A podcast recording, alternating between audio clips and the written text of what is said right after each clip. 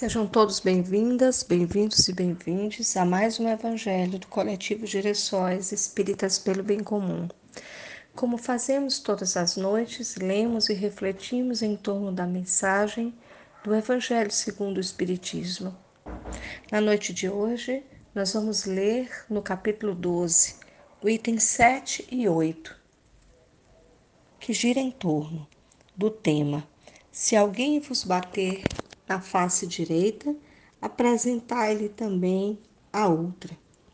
No item 7, Kardec faz retira do Evangelho do livro de Mateus, no capítulo 5, 38 a 42, o seguinte trecho: Aprendeste o que foi dito, olho por olho e dente por dente. Eu, porém, vos digo que não resistais ao mal que vos queiram fazer.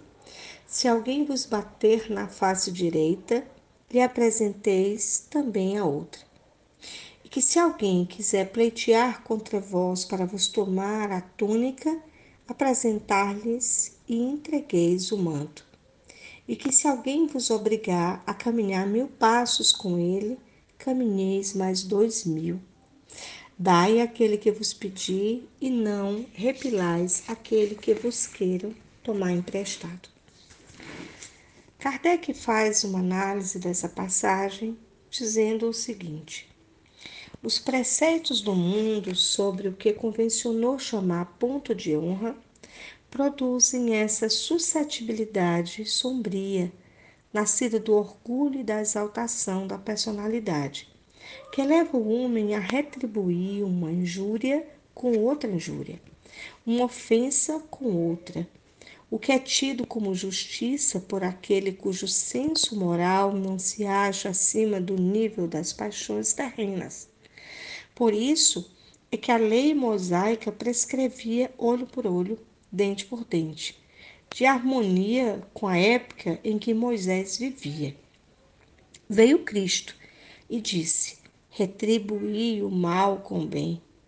E disse ainda: Não resistais ao mal que vos queiram fazer. Se alguém vos bater numa face, apresentai-lhe a outra. Ao orgulhoso, esse ensinamento parecerá uma covardia, porquanto ele não compreende que haja mais coragem em suportar um insulto do que em tomar uma vingança. E não compreende porque sua visão não pode ultrapassar o presente. Dar-se-á, entretanto, tomar ao pé da letra aquele preceito, tão pouco quanto o outro que manda arrancar o olho quando for causa de escândalo, levando o ensino às últimas consequências, importaria ele em condenar toda repressão, mesmo legal, e deixar livre o campo aos maus incentivando-os de todo a qualquer motivo de temor? Se, se, se lhes pudessem um freio às agressões, bem depressa todos bons seriam suas vítimas. O próprio instinto de conservação, que é uma lei da natureza, obsta a que alguém estenda o pescoço ao assassino.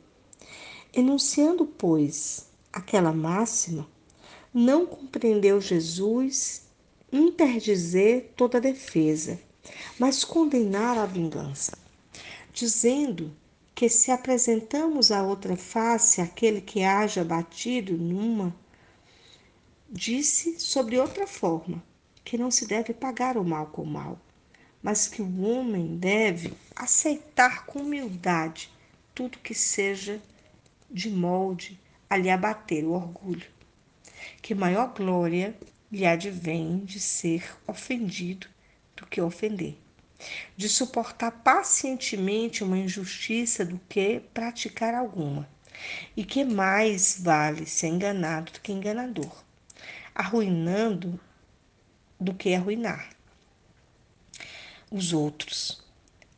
É, ao mesmo tempo, a condenação do duelo que não, que não passa de uma manifestação de orgulho Somente a fé numa vida futura e na justiça de Deus, que jamais deixa impune o mal, que pode dar ao homem forças para suportar com paciência os golpes que lhe sejam deferidos nos interesses e no amor próprio. Daí vem o, rep o repetirmos incessantemente: lançai para diante o olhar, enquanto mais vos elevardes pelo pensamento acima da vida material, tanto menos, menos vos magoarão as coisas da terra. Repito, lançai para diante o olhar, quanto mais vos elevardes pelo pensamento acima da vida material, tanto menos vos magoarão as coisas da terra. Vamos meditar neste último trecho, entendendo que não devemos revidar ao mal, mas devemos nos elevar ao pensamento, a tal modo que as coisas violentas, que as coisas rudes eles não nos atinjam. É assim que pediu Jesus, para que tenhamos em nossos corações a paz, para que tenhamos em nossos corações a capacidade de perdão e de entendimento.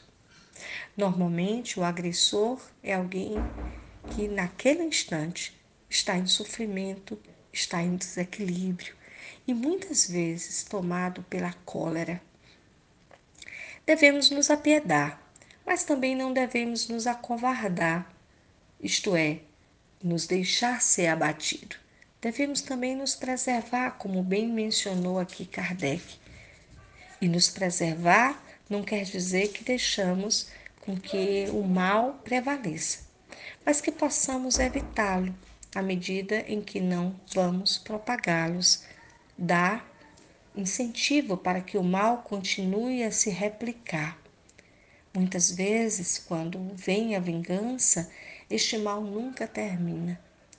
Vamos então concluir a reflexão da noite de hoje, lembrando de todos aqueles que estão encarcerados.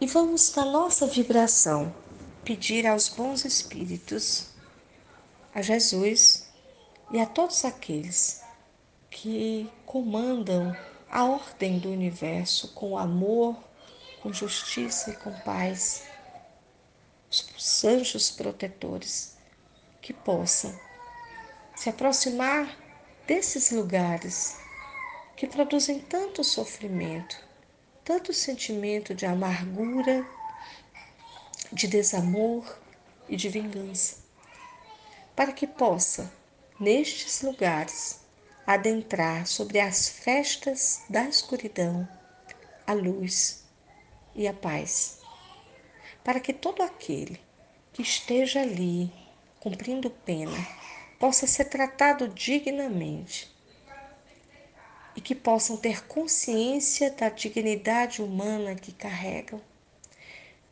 Assim como mandamos também as nossas vibrações a todos os defensores dos direitos humanos, para que eles continuem com a sua missão de levar adiante o sentimento de justiça e dignidade a todas as pessoas, para que elas possam responder pelos seus atos, de forma a não tirar-lhe o direito de ser humano. Que Jesus, nosso modelo e guia, possa caminhar conosco. E nesta caminhada que fazemos, estejamos uns com os outros, certos do seu amor por nós. Que os bons espíritos nos protejam e que estejam conosco hoje e sempre. Que assim seja.